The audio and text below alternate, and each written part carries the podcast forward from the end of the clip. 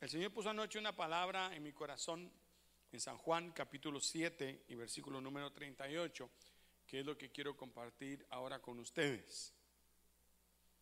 Dice San Juan 7:38, el que cree en mí, como dice la escritura, de su interior correrán ríos de agua viva. Lo vuelvo a leer. El que cree en mí, como dice la escritura, de su interior correrán ríos de agua viva. Oramos. Padre, en el nombre de Jesús te damos gracias porque sé que quieres hablar a tu pueblo. Quítanos de enfrente, Señor, y habla tú a tu pueblo, a cada uno. Trae un rema, una porción para cada corazón, Señor, que edifique su vida, que los levante, Señor, y que sirvan para seguir adelante. En el bendito nombre de Cristo Jesús todos decimos amén y amén. Esta porción se la daba el Señor a la mujer en el, en el pozo. ¿sí? Aquella mujer adúltera, le llama la Biblia, porque cinco maridos había tenido, el que tenía tampoco era su marido, así que llevaba seis en la cola.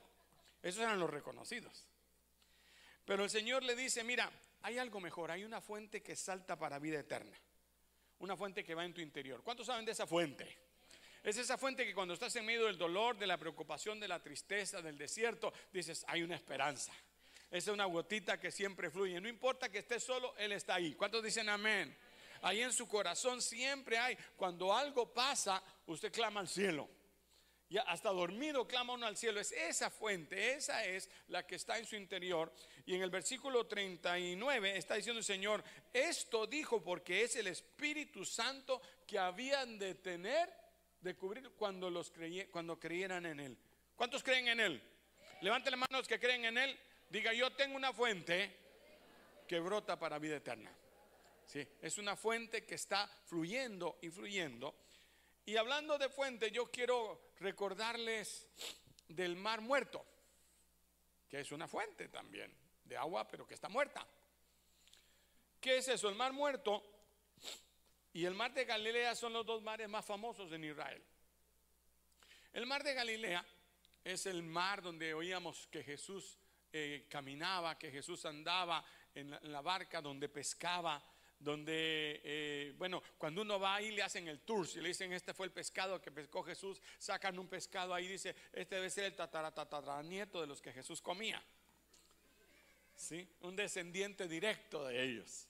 Y más o menos se lo cocinan como se suponía que lo cocinaban y lo llevan a uno y uno puede vivir esa experiencia de ese mar, pero luego va al mar muerto.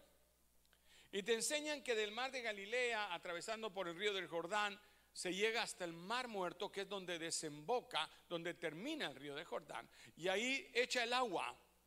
Pero es muy diferente el panorama. En ese mar no hay peces, en ese mar no hay animales, en ese mar que realmente es un lago o un pozo de agua, diríamos. Es gigantesco, es muy grande, es, es un lago que le llaman mar porque tiene agua salada tiene la característica de que el agua es nueve veces más condensada que los mares normales. Y eso produce que no hayan peces en él.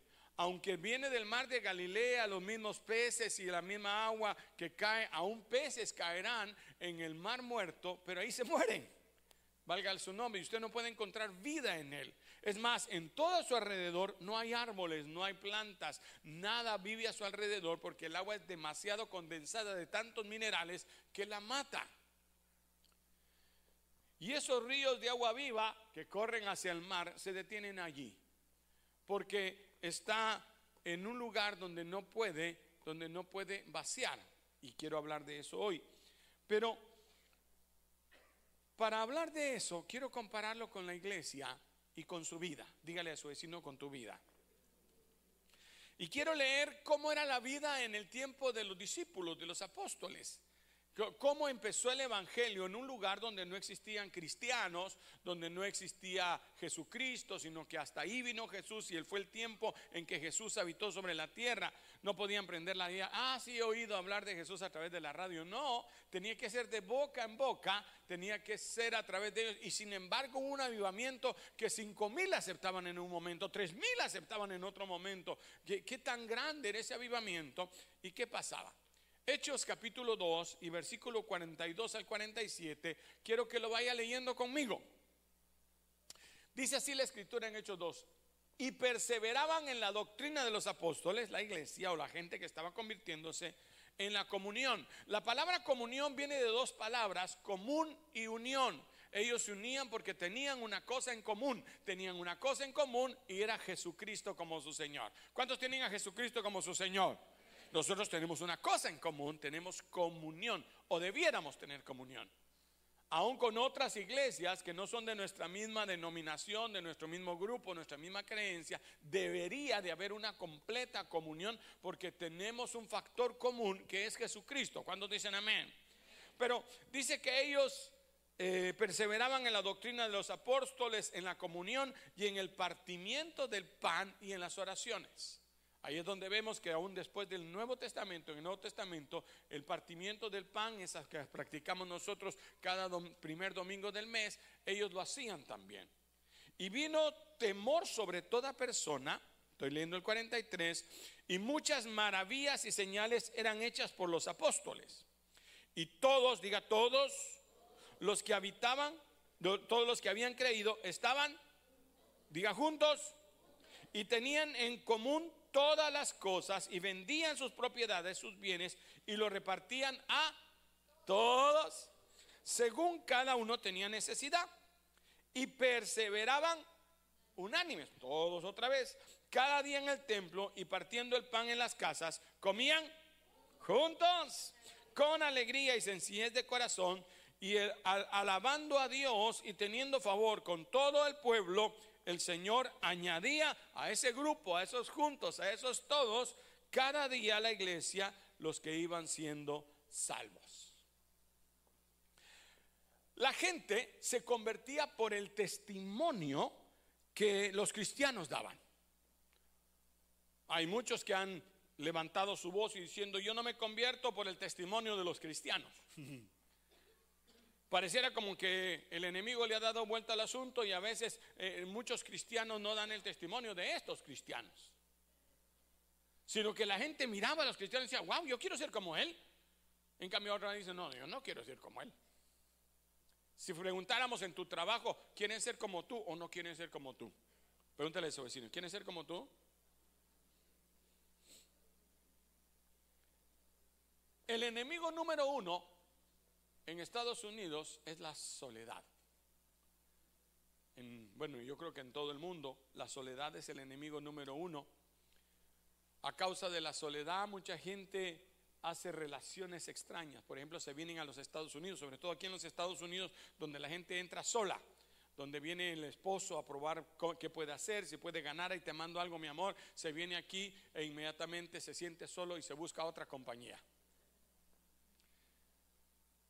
Puede ser alguien que traiga un adulterio, que traiga un problema en su hogar, en su familia, y empieza un problema más. Puede ser un compañero, a lo mejor se vino porque allá era un borracho o un drogadicto, quiere salir de él y se viene a los Estados Unidos con la esperanza de algo bueno, pero viene aquí y se junta con otros peores que él, que lo llevan a, peores vicios, a peores problemas. Eso pasa muchísimo. Yo que vivo en medio de los Estados Unidos y de los problemas de mucha gente, encuentro ese factor porque la necesidad de, tener un compañero, la necesidad de hablar con alguien en común, la necesidad de relacionarnos, porque Dios nos hizo sociables. Dios nos hizo para estar relacionados, no somos animalitos solos. Hay un pez por ahí, no, muy lindo, no sé cómo se llama, pero no puede tener uno o dos en la pecera porque se matan. ¿Moro? Moro, dice mi esposa. Pues no sea moro. No es que no se enamoro, sino no sea moro. Pero usted tiene ese pescadito, no los ha visto cuando va a los lugares de pesca, hay uno que está solo. Siempre son lindos, coludos, así bien bonitos. Pero de repente usted pone dos iguales y se empiezan a comer uno al otro. Dígale a su vecino, tú no eres moro, tú eres persona. Nacimos para ser sociales, para hablar ¿sí? Hasta cuando somos chiquitos empezamos mamá, mamá y no estaba nadie viéndonos. ¿Sí? Dios nos salvó para vivir entre comunidades, no como desconocidos. Somos un cuerpo dentro de muchos, pero también somos el cuerpo de Cristo. ¿Sí? El cuerpo es para crecer juntos. Si crece una parte del cuerpo y la otra parte del cuerpo no, no, no crece, somos raros, ¿no? Una manita chiquita, un pie chiquito, ¿sí? Una boca grande. Pero también para que todo el cuerpo participe juntos, que se ayuden. ¿Alguna vez usted se ha caído? A ver, ¿cuántos se han caído alguna vez? A ver, ¿qué pasa cuando nos caemos? Inmediatamente las manos salen en la ayuda. La nuca te hace para atrás. Para que no, si te golpeas no sea tan duro. Los ojos se cierran. ¿O, no es cierto? Usted no queda así. No, ¿Sabe por qué? Porque protege los ojos que son tan sensibles. ¿Ya? Todo el cuerpo, eh, eh, eh, si pueden los codos y las rodillas, todo nuestro cuerpo. Es más, a veces hasta giramos. No sabemos ni cómo, ni qué vuelta. Yo recuerdo cuando conocí a Iván que me invitó a comer. Pero no sé qué intenciones tenía. No sé dónde andas, Iván, allá arriba no. Pero había una grada donde estábamos comiendo. Y yo me acuerdo que platicando con él, me fui de lado en un centro comercial. Y entonces, así como gato que yo soy, ¿no? Di de alguna manera la vuelta y, y caí otra vez así, como los gatos que usted los tira, así soy yo. Ojalá nunca me pruebe. Ok. No, yo no sé qué pasó, realmente yo no soy tan ágil como me ven. Pero me di vuelta y me, dijeron, wow, pastor, ¿qué fue lo que hizo? ¿Cómo lo hizo? Y yo, le dije, no, no estoy acostumbrado, yo así normalmente practico. Pero la verdad, no sé. Mi cuerpo todo hizo la, vuelta para que cuando se caía no me... sí. Y ahí está Iván. ¿Das testimonio, Iván, que es cierto? ¿Verdad que puro gato? Pero todo, todo el cuerpo se ayuda. Igual debiera de ser la iglesia o debe de ser la iglesia. Que nos ayudemos cada uno a su hermano, al, que tiene a la par. Toque a su vecino y dile, tú eres mi hermano. Tenemos algo en común, el mismo Padre. Hubo un tiempo que decían, dejémonos de decir hermanos, eso es muy religioso, muy no sé qué. Pero lo que pasa es que cuando nos decimos hermanos, estamos reconociendo que somos hijos del mismo Padre que hay una comunión entre tú y yo. Ya no eres cualquier persona, hola, desconocido, no, eres mi hermano. Y qué hermoso es que esto es mundial, hermano, porque yo me he encontrado gente del otro lado del mundo que no lo conozco, pero me da la apariencia y cuando le digo, sí, yo soy pastor, aleluya, me dice yo también, hermano, y hay una comunión, ¿no?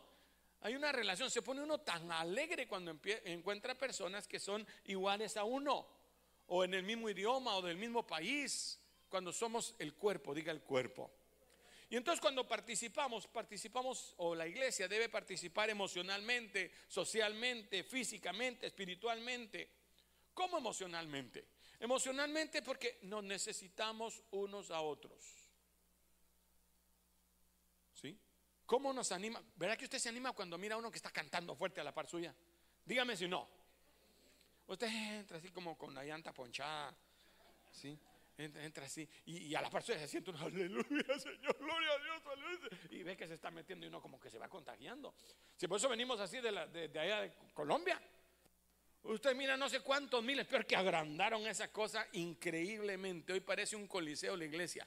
Tiraron, haga de caso que tiráramos todas las paredes y se hicieran graderíos alrededor de, así encontramos allá Colombia. Estaba, no, pues wow. Hasta me estaba imaginando, y si boto las paredes y levanto unos graderíos. Pero cuando usted llega y la gente está metida con Dios y grita uno, llora el otro, en inglés hasta los chinitos repiten siempre atrás, amén, todos juntos. Eh, ¿Vea que es tan bonito? Se contagia. ¿Cómo? también cuando entra un aburrido eh, que está comiendo chicle, que están hablando y que están hablando por teléfono mientras estamos predicando, se desanima. Eso no es, no es regaño, solamente estoy contando. También nos podemos animar emocionalmente en las crisis. Cuando tú necesitas desahogarte con alguien y, le puedes decir, mire, yo tengo la respuesta, yo pasé por ahí, pero Jesucristo es mi Señor y me ayudó. ¿Cuántos dicen amén? Sí, en la comunicación con gente que está sola. Entonces, cuando se necesita algo, me llama. Mire, este es mi número, aquí está. Sí, e, en las debilidades, dice la Biblia, mirad cuán bueno y cuán delicioso es habitar los hermanos juntos en armonía. Usted viene de la calle, se sienta ahí y cuando encuentra al hermano, hola, ¿cómo está hermano? Se levanta uno. Yo a veces vengo eh, diciendo, pues Señor, yo a mí me toca ser el pastor, por eso vengo a la iglesia, pero, pero cuando me encuentro con la gente y cuando hablo con la gente y cuando alguien me cuenta, mire, me da un ánimo, una fuerza que digo, le digo a mi esposa, gloria a Dios que nos venimos para la iglesia. ¿Y a dónde nos íbamos a ir si aquí trabajan? Me dice, ah, bueno. Pero dígame si no se contagia esa emoción. Y socialmente eh, dice que ellos eran generosos porque se conocían, diga porque se conocían. Aquí voy entrando, es la introducción. Ellos tenían células. Dice que por las casas se reunían, que partían el pan, tenían comunión y que se ayudaban unos a otros. ¿Por qué? Porque se conocían. Diga, porque se conocían. Físicamente demostraban su afecto. Cuando alguien te saluda, hay saludos que a uno lo animan, ¿o no es cierto? Una mano a veces que la dan, o una alegría. Cuando, ¡Hola! Yo cuando a Colombia, como me alegro que me conozcan, hermano. No sé usted, pero cuando me ¡ah, pastor! Y dice, aleluya, digo, alguien me reconoce aquí. Porque en mi iglesia ni me saludan. No, no es cierto. Sí, pero eran, eh, se conocían, para eso son las células. Yo explicaba a los hermanos, mire hermano, cuando yo tenía 30 personas, un grupo pequeño, los visitábamos con mi esposa, los saludábamos, salíamos sus problemas, los llamábamos, mire cómo siguió de la gripa. pero conforme fue creciendo la iglesia, la cosa se fue poniendo más difícil. Cuando usted llega a 500, ya difícilmente conoce el nombre de todos. Y el número seguía creciendo. Tenemos más de mil personas. ¿Cuántos dan gloria a Dios por ello? Pero resulta que no puedo tenerlos a todos. Hay hermanos que me dicen, ¿qué tal, pastor? ¿Cómo está? Hola, ¿cómo está? Bien, hermano, aunque no me visitó. Uh, le digo, ¿y qué? Eh, estaba en el hospital. Ups, ni supe. Porque hay gente que falta para ver si uno, si uno se da cuenta que faltaron. Ese lugarcito que está usted vacío, ¿sí? va, a querer que usted el domingo entrante le diga, ¿por qué no viniste? Pero a veces que yo ni con la luz aquí enfrente, yo no sé si los reflectores a veces no me dejan ver totalmente todas las caras. Y entonces a veces uno no puede reconocer a las personas. Entonces para eso hicimos territorios. Entonces empezamos a buscar 12 líderes conforme a mi espíritu, como lo enseñó el Señor a Abraham, y entonces buscamos una persona que se hiciera cargo de 30 cada uno. Entonces era yo, que ya tenía con 12 personas, ya por lo menos me podía encargar de unos 300, pero la iglesia sigue creciendo. Entonces ellos hacen su equipo y se empezaron a hacer. Y el Señor dio la, la visión de las 12, la visión de células, diga células. Y entonces en las células uno se reúne en casas y conoce, mire, las células no deben de ser de más de 12 personas. Cuando son 12, entonces se multiplica y se hacen otras células. Y tenemos más o menos unas 100 células alrededor de la ciudad predicando todos los lunes en diferentes casas cerca de su casa. Cuando dicen amén? Y entonces uno va a ese lugar y en ese lugar usted puede conocer a otras personas más íntimamente. Diga más íntimamente no sentirme solo, si no voy a trabajar ahí con ellos. Ahora ellos te conocen a ti, tú los conoces a ellos, ellos oran por ti. Hay una manera más eh, eh, personal de cuidarte. ¿Cuántos me están siguiendo? El más, él le puede decir a tu líder, fíjese que la hermanita, entonces iba a entrar al hospital, el líder me llama a mí, entonces nosotros vamos con mi esposa a visitar a ese que está en el hospital. ¿Ya? Esa es la manera como trabajamos, porque queremos cuidarlo. Dígale a su vecino, los pastores te quieren cuidar.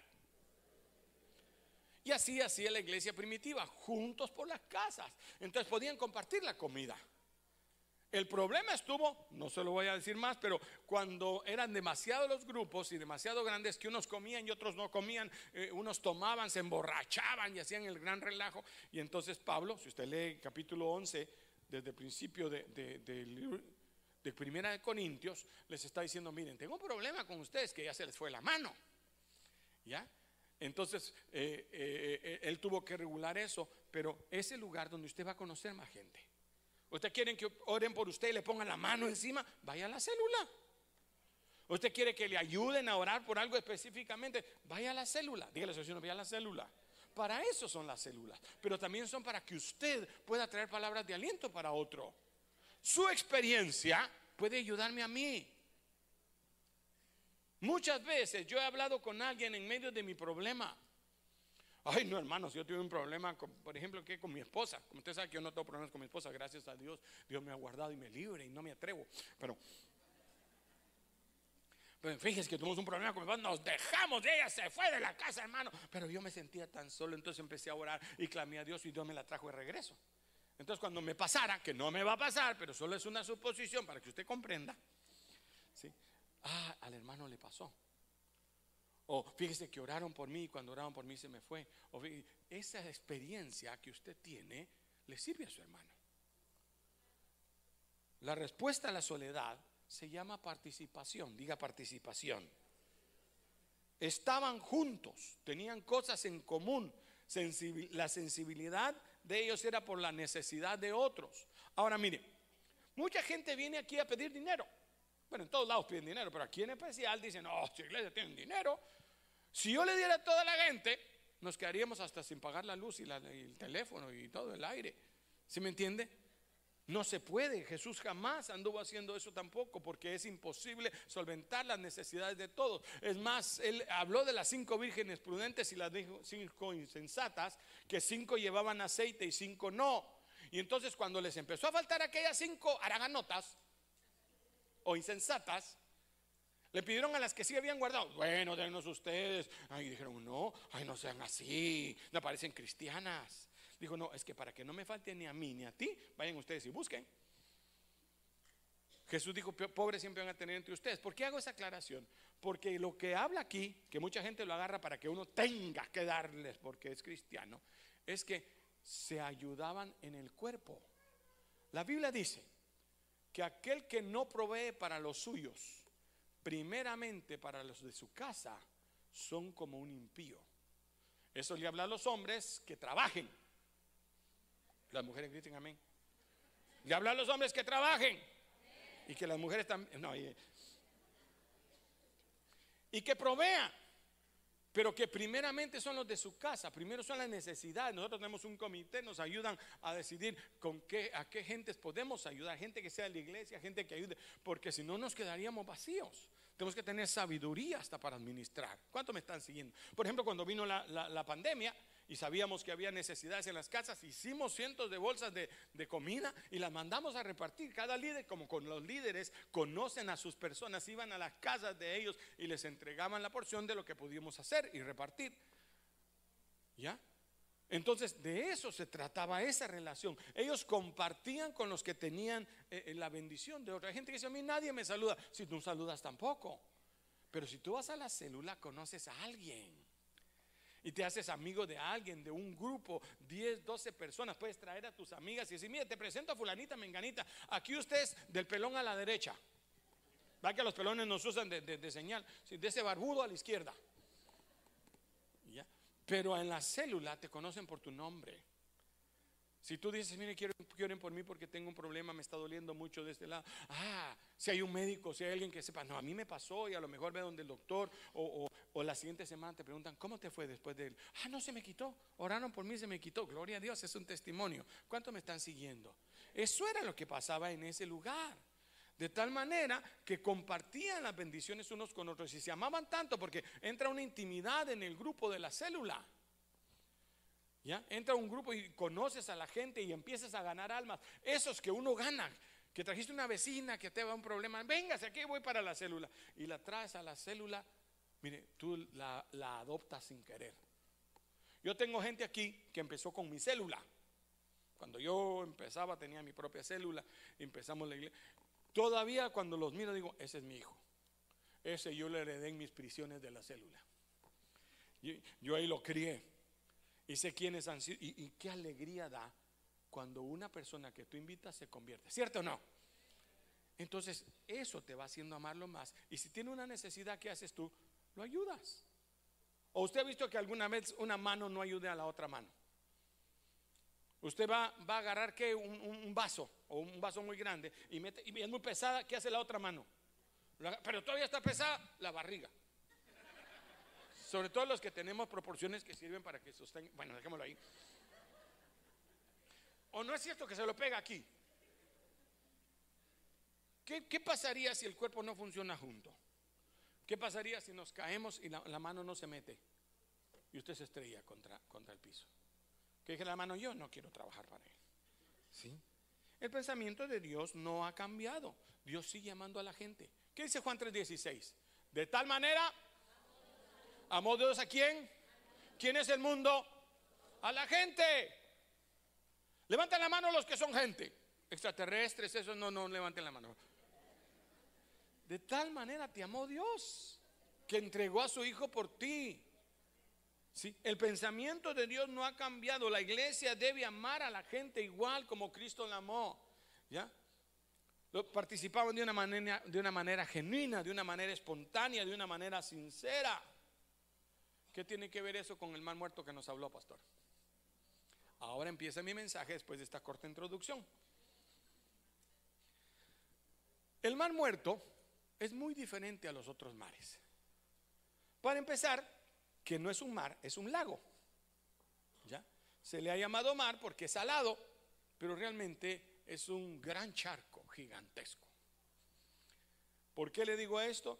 Porque este mar o este lago no tiene salida. O sea, es un gran charco que no tiene desagüe. El agua que sale del mar de Galilea corre por el Jordán y van todos los peces nadando muy bien ahí. Llega un momento en que caen en el mar muerto y todos se mueren. Toda la vida que trajera se termina allí. El río del Jordán fluye hacia el mar muerto, pero no hay circulación inversa. Nunca sale, no hay un desagüe de ese lugar, porque ese mar está sobre una capa tectónica abajo de la tierra. En algún momento de la historia se abrió ahí una capa, se corrió una capa tectónica, dejó un espacio que se llenó de agua y esa agua se quedó allí mucho más abajo del nivel del mar. Entonces realmente es un pozo gigantesco. ¿Cuántos me están siguiendo hasta aquí? Es decir, este mar recibe el agua, pero no la comparte. Y es por eso que ahí no hay vida, porque se ha ido juntando tantos minerales, porque la única manera es la evaporación. Y ahora con los años hay diferentes industrias que están aprovechando que tiene nueve veces más eh, condensada la sal o las sales que cualquier otro mar. Ahí hay bromo, ahí hay mercurio, no sé cuántas otras cosas más, miles de minerales en ese lugar, ¿ya?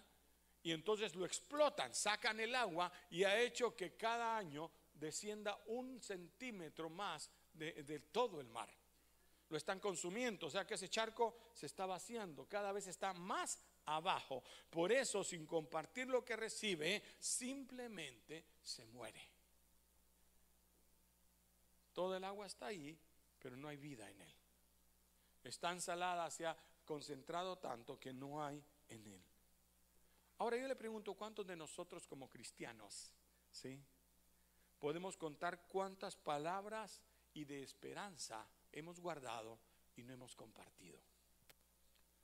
cuántos testimonios Dios nos ha dado para miles que están en la misma condición de nosotros y nosotros no compartimos lo que Dios ha hecho con nosotros. Cuántos mensajes hemos recibido eh, aún en la iglesia y los hemos atesorado en nuestro corazón para nosotros mismos y no los compartimos. ¿Cuándo me estás siguiendo? Aún cuántas cosas materiales hemos amontonado en lugar de darlas a quien las necesite. Quizás no es ni dinero. Quizás son camisas, ahí cientos de camisas. Mire, yo me asusté cuando un día decidí que iba a salir de ropa. Se lo cuento, mi caso, para que vea que yo también tengo mis culpas. Y mi, amor, ya no nos cabe la ropa, es que cada vez, a mí me corría mi esposa, mire, cada vez ella iba metiendo, no, no es cierto. Yo miraba que, que, que el closet no me cabía, todo se me arrugaba. Y entonces dije, no, yo voy a regalar camisas y llené una parte de atrás de mi pick-up. No sé si alguien conoce el pick-up de la iglesia, pero llené el pick-up de camisas, de pantalones. Era un volcán de ropa que yo tenía ahí que no usaba o no me alcanzaba el, año para usarlas. Ahorita todos están pensando en su pobre closet que está tapando. tanta ropa que uno no usa. El mismo pantalón, usted me ve siempre, está igual el pastor. Y la, mujer se para frente al espejo. Es que ya no tengo que ponerme, pero si se cae tapando el pobre closet. No, no quiero meterme ese lío porque quiero que entienda. Cuántas cosas uno ha guardado que primero se lo comen las ratas. Primero se arruinan y se pudren. Primero se meten animales. O pasan de moda. No solo ropa, a lo mejor comida. a lo mejor trastos, yo no sé, cosas que hemos guardado y que quizás alguien la necesitaba. ¿Cierto o no es cierto? Pero nos encerramos en nosotros mismos. Lamentablemente muchas veces nosotros nos comportamos como el mar muerto. Pero le conté la historia, que yo sé que la mayoría la sabía, porque nos empeñamos en, solo ver qué voy a recibir, qué me van a dar, qué, voy a traer, en vez de pensar qué yo puedo aportar. Atesoramos tanto para nosotros que al final de cuentas terminamos muriendo y saber quién va a usar lo que era tuyo. Yo le he dicho, mire, el, que se va a casar con tu esposa va a llevar el traje último que tú compraste. A tu funeral va a llegar con otro traje. Tal vez no tan dramático, pero como esos hombres que andan cargando su carreta y en la carreta llevan su fortuna.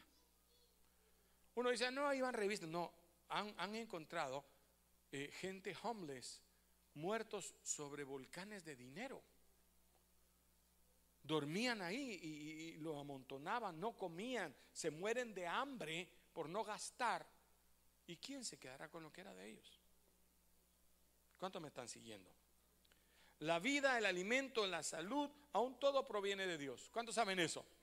Hasta lo que yo sé provee de Dios. Nada de lo que nosotros creemos es nuestro. Nada nos pertenece. Todo, absolutamente lo que poseemos viene de Dios. Ah, pero es que yo con mi trabajo. Pero ¿quién te dio la fuerza para trabajar? ¿Quién te dio el trabajo? ¿Quién te da la salud para que sigas cada día pudiendo trabajar? ¿Quién te da el alimento para que tú puedas trabajar, eh, eh, eh, ser fuerte? Todo viene de Dios. Dígale a su vecino, todo viene de Dios. Es el favor y la misericordia del Señor la que nos ha dado. Ahora, el mundo necesita ver el Evangelio. Por eso Santiago dice, muéstrame tu fe por tus obras. Yo cuando leí ese pasaje, pero ¿cómo se enseña la fe? Es más, algunos de los hermanos me pregunté, ¿cómo, cómo uno enseña la fe? Mira, tengo fe. Pero sin embargo la gente sí ve tu fe. Ve la, fe en tu trabajo. Cuando todo el mundo está angustiado, que lo que va a pasar, que el gobierno, que el editor dice, no, no se preocupen, sea como sea, Dios nos va a bendecir. Sí, pero que todas las cosas se estén encareciendo y dicen que va a haber esto y que van a haber necesidad. No se preocupen que si Dios te da 5 dólares para la gasolina, Dios te va a dar 10 dólares para la gasolina. ¿Cuántos dicen amén? Mi angustia era eso cuando yo compré mi primer carro. ¿Cómo voy a pagar ahora la gasolina? Pues si Dios, Señor te da el carro, te va a dar la gasolina también. Y hasta aquí no me ha faltado, a menos que a mí se me haya olvidado echar gasolina. Pero la provisión está. Dígale a su vecino, la provisión está. Y si no, mire a su vecino, aquí está, todos chapuditos y gordos. Aquí me es fácil predicar porque puedo ver la bendición de Dios sobre la vida de todos los que estamos aquí. ¿Cuántos dicen amén? Pero el mundo necesita ver tu fe. El mundo necesita eh, recibir modelos. ¿Sabe qué pasa con muchos de nosotros? Que eh, tratamos de, vivir una vida religiosa, no el Evangelio. La gente quiere modelos dignos de imitar. Fíjese que la gente está tan necesitada de modelos que me acuerdo que cuando hace muchos años, yo creo que ustedes muchos no habían nacido, Michael Jackson sacó su guante, un guante blanco. Todo lo que hace, solo uno, todos se ponen dos, pero él se ponía uno. Empezaron toda la gente a salir de un guante blanco. Yo me acuerdo que alguien fue el primero en salir en tenis con traje y decía, ay, qué ridículo hace con... Ahora todo el mundo anda de tenis y traje. Usted iba a zapatos normales y le dicen, uy, qué raro, esto todo anticuado. Ahora hay que comprar tenis para. Vendo tenis baratos, traje. No, no es cierto. La gente necesita modelos tanto que copiaba el andar de mucha gente.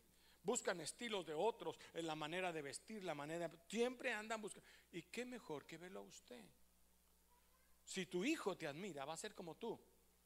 Sino cuando tú le dices, haz lo que yo, ay no, yo no quiero ser como mi papá. La mayoría de hijos comienzan a decir, no, así como mi papá que dice que es cristiano, pero usted lo viera las palabrotas que dice. Yo si fuera cristiano, hermano, que aún siendo cristiano con tantos años, no quiero más ese evangelio, ese evangelio religioso. Ese evangelio que, mire, cuando yo me convertí, solo porque tenía una necesidad extraordinaria en mi corazón, seguía en la iglesia, hermano. Pero lo primero que hicieron conmigo fue que me miraban y decían, usted necesita cortarse el pelo. Y aquí mi problema es que yo era orejón. Ahora me operé las orejas. No, no es cierto. Lo que pasa es que mi cara era delgadita. Ahora pues ya está en proporción a todos mis cachetes y todo. Pero en aquel entonces yo era flaco. Es más, yo tomaba pastillas para engordar. Ya le conté mi secreto. Entonces yo era flaco y las orejas se me saltaban. Y entonces parecía ratón. A mi abuelo le decían que tenía orejas de soplador. Ahí me di cuenta que si era de la familia, que si era Durán. Realmente vio, pero dejémoslo ahí. Y entonces eh, eh, yo llegaba a la iglesia y, en, ese tiempo salieron los Beatles. Uh, long time ago. y entonces uno tenía el pelo así. Y, y yo escogí ese ejemplo. Entonces yo tenía mi pelo sobre las orejas para que me tapara. ¿O no se disimula usted? Si usted tiene una, usted se echa el pelo aquí de este lado, ¿no? Entonces yo me tapaba la, pero me miraban y me decían, usted tiene que cortarse el pelo. ¿Y por qué le decía yo? Pues porque sí, porque la Biblia dice, ¿qué dice la Biblia? Que la mujer debe tener pelo largo, el hombre corto. Mi pelo es corto. Si mi pelo nunca fue largo, era corto porque se me hacen colochos aquí, se me hacen chinos. Entonces siempre tuve el pelo. Entonces, y si una mujer anda con mi corte de pelo, ah, pues es corto, entonces, entonces mi pelo es corto. No, porque es largo. Y ahí me metí en el lío. Yo, era una religiosidad que querían a la fuerza que me cortara el pelo y me lo corté. Pero gracias a Dios me engordé y ya se puso todo a la par. Pero ese evangelio, donde le predicaban a uno de la ropa, de afuera, de vestir, de no hacer, de no comer, nada se podía hacer. Yo, yo era así. Muchas de aquí se acuerdan cuando yo les ponía el velo. ¿Se acuerdan? A ver, ¿cuántas se acuerdan del velo? Y todavía hay gente del velo. Gracias a Dios que perseveraron estas pobres mujeres porque era obligación el velo. Mi esposa me decía, ¿cuándo vas a quitar el velo? Espérame, le decía, la Biblia dice que la mujer con velo. Y la que no tenía velo, pues no pasaba. ¿En serio? Y lo creía de todo corazón. Cuando vino pastor César Castellanos, yo le dije, hoy le hago la pregunta al millón. El que tiene 100 mil gente, yo quiero saber por qué tiene 100 mil gente sin velo. Y me dijo él, ¿y usted por qué tiene el velo? Porque la Biblia dice que, mire hermano, eso era para ellos. Y me empezó a explicar, ¿verdad? Y esto y lo, sí, pero es que mire que, no, mire, la gente de afuera lo mira usted que es como que es talibán en la iglesia, que tiene todas sus mujeres tapadas. ¿Usted cree que van a querer entrar? Se da cuenta que usted está estorbando que la gente se salve por una religiosidad. Oh, pues dije yo. Pero si lo quito y, Dios me castiga, ¿por qué? Y entonces me empieza a explicar la Biblia y digo, no, realmente, ¿cuántas cosas hemos hecho? Y aún todavía vamos quitando. Hay cosas que yo cada vez que las aprendo digo, de verdad, pero ¿cómo he sido? ¿Cómo, cómo? El pantalón, hermano. Las mujeres tenían que ir a la montaña, caminábamos por la... Y ellas en vestido, hermano, trabándose en cuanto arbusto había a evangelizar, a predicar, a eso íbamos. Pero no, el pantalón es del diablo. Hasta que alguien me dio la idea de un pantalón rosado con flores. Y le dije, mire, ¿y si uno se pone un pantalón rosado con flores? No, sé de mujer. Entonces hay pantalones de mujer, le dije. Por ahí empezó mi mente a, trabajar. Y, y me di cuenta que Dios no quiere lo externo, Dios quiere el corazón. Es que las mujeres no deben de usar oro, ni aretes, ni, no, no, no. Y, leo la Biblia, hermano. No, no sé por qué le estoy con ustedes metiéndome a este tema. Creo que nunca lo hemos hablado, pero los aretes eran prueba de bendición de Dios. Dentro de las cosas que Dios le regaló al pueblo de Israel cuando salió de Egipto, eran seres para los, oídos, eran adornos, eran pulseras, era oro, era plata. ¿Para qué Dios te da eso? ¿Para qué lo usaron? Para hacer un, muñequito de, de bronce, de oro, un, becerro. Fue mal empleada la bendición. ¿Cuántas me están siguiendo? Entonces, el no permitir aretes ni adornos era contra la palabra. No sé si me entiende mi teología, pero eso, eso es bíblico. Los estudiosos lo han, lo han sacado. Entonces, pero este versículo dice que la mujer no use ni oro, ni plata, ni piedras preciosas, sino que se preocupe por su atuendo interno. No es lo que lleva en la cara, es lo que está detrás de la cara. Que no sean chismosas, que no sean rebeldes con sus maridos. Los hombres que griten amén. Me dejan a mí solo. Y si usted lee, explica que es el interno, el apacible, el de un corazón noble. Un hombre, una persona no se va a ganar porque usted va con la cara eh, limpia. Porque use la falda hasta abajo, no se va a convertir por eso. Pero si la mira noble, si la mira una mujer apacible, obediente, va a decir, yo quiero ser como ella. Denle un aplauso al Señor. Sé que dos, que tres que me oirán en la red dirán, wow, esa iglesia ha caído de la gracia. Te amo, mano. Pero la gente necesita ver en nosotros un modelo. ¿Cuántos dicen amén? No quieren un evangelio religioso. Es más, Jesús anduvo haciendo bienes que te miren a ti que hacen bienes que cuando alguien te pide un consejo, tú te detienes y dices, no, mira, te voy a aconsejar, a mí me pasó lo mismo esto.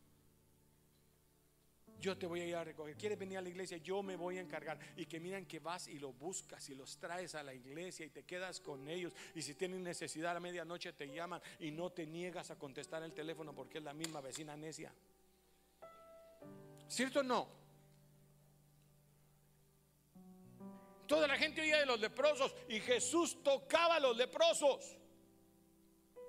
Los teólogos están estudiando, ¿la lepra se les quitaba antes que Jesús los tocara o después? Porque si Jesús los tocaba y ellos tenían lepra, estaban pecando. ¿Qué importa eso? La verdad es que Jesús los tocaba y ellos sanaban y eran libres. Venga un ciego que todos los conocían porque era un ciego de nacimiento. desde que nació pedía limosna por todos lados. Y lo miran que ve. Y se voltean un fariseo y lo dicen, ¡Ah! en día sábado lo sanó. ¿Sabe qué le dijo Jesús? Si un burro se les va entre un hoyo, no lo sacan en día sábado. Sean hipócritas. ¿Qué importa si fue sábado? Y el ciego les contestó, yo no sé si el hombre era pecador o no, lo que yo sé es que yo era ciego y ahora miro. ¿Cuánto le dan un aplauso al Señor? El amor, dice San Romanos 12:9, el amor sea sin fingimiento.